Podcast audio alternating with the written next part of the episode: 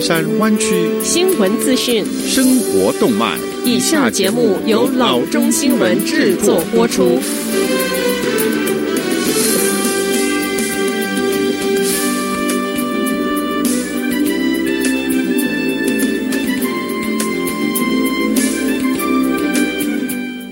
各位听众，大家好，欢迎来到老中广播电台的节目，我是君君。我们首先来关注今天的旧金山湾区地方消息。小心，在大家努力让自己接种疫苗之际，与疫苗相关的网络诈骗也随之激增。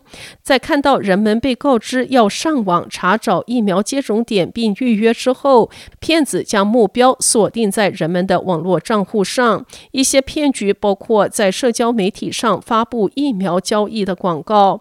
如果你在社交媒体上看到一则广告，让你购买疫苗，那是骗局。网络安全公司 BrandShield 首席执行官说：“如果你看到一家网上药店向你提供购买疫苗的服务，那也是骗局。如果有人在 WhatsApp 或者是 Messenger 上给你发短信，让你购买疫苗，那通通都是骗局。” San Jose 一名医护人员说：“人们在寻找疫苗资讯之时，需要要小心，不要去 Instagram，不要去 Facebook，也不要去 TikTok。”他说：“你什么时候？”有资格接种疫苗，一定要听从 CDC 指导方针的说法。至于接种点以及预约方式，一定要上您居住的县官方网站。下次消息：San Francisco Unified School District 周五发布公告称，学区已将四月十二日定为向学区最年幼学生重新开放校园的目标日期。学区负责人 Matthews 博士和学校董事会主席 Lopez 说：“San Francisco Unified School District 将于这一天开始为 Phase 2A 的学生提供当面授课，并计划在四月底增加更多的学生。”学区表示，他已与教师工会达成初步的协定。让尽可能多学生以焦点小组形式回到几乎完整的教学日和教学周的学习。根据这一项计划，小学生将一直和他们的老师留在一起。学区将在教室内遵循所有 COVID-19 身体距离指导方针。Lopez 说：“这是我们重启开学道路上的重要一步。我们继续致力于确保 San Francisco Unified School District 每一个学生和家庭都能够。”得到他们所需要的支持。San Francisco Unified School District 表示，将继续努力让所有的教师和员工接种疫苗。学区为教师和工作人员发放了四千个个性化密码，落实接种疫苗的预约。学区表示，在所有必要健康和安全措施落实之前，不会重新开放任何学校的。下次消息：上周五，位于 San Jose 市中心文化娱乐中心地带的地标 Fairmont Hotel 宣布暂时关闭。这家标志性的酒店运营商 FMT-SJ LLC 上周五是申请了第十一章重组，在寻找管理合伙人并延长现有抵押贷款债务期限。暂时关闭酒店三个月，在周五停止运营之后，酒店将剩下的几位客人转到附近酒店的房间，费用由酒店业主承担。酒店代表 Sam Singer 说：“我们知道，通过迈出这一个艰难的一步，我们将在 COVID-19 后的世界中为 San Jose 每一个人带来更具活力的酒店，并为市区附近商业以及硅谷会议的活动贡献微薄之力。” Singer 说。说预计酒店将在六十到九十天之内再次做好运营的准备。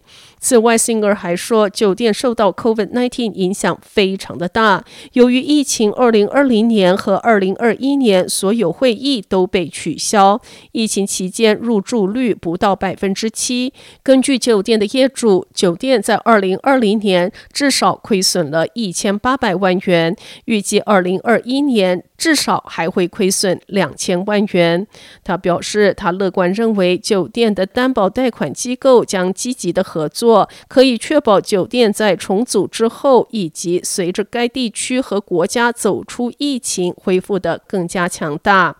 San Jose 的 Fairmont Hotel 位于一千七百号 South Market Street，有八百零五间的客房，是地标性的酒店。这一座二十层楼的双塔酒店有六万五千平方英尺最先进的会议和活动空间。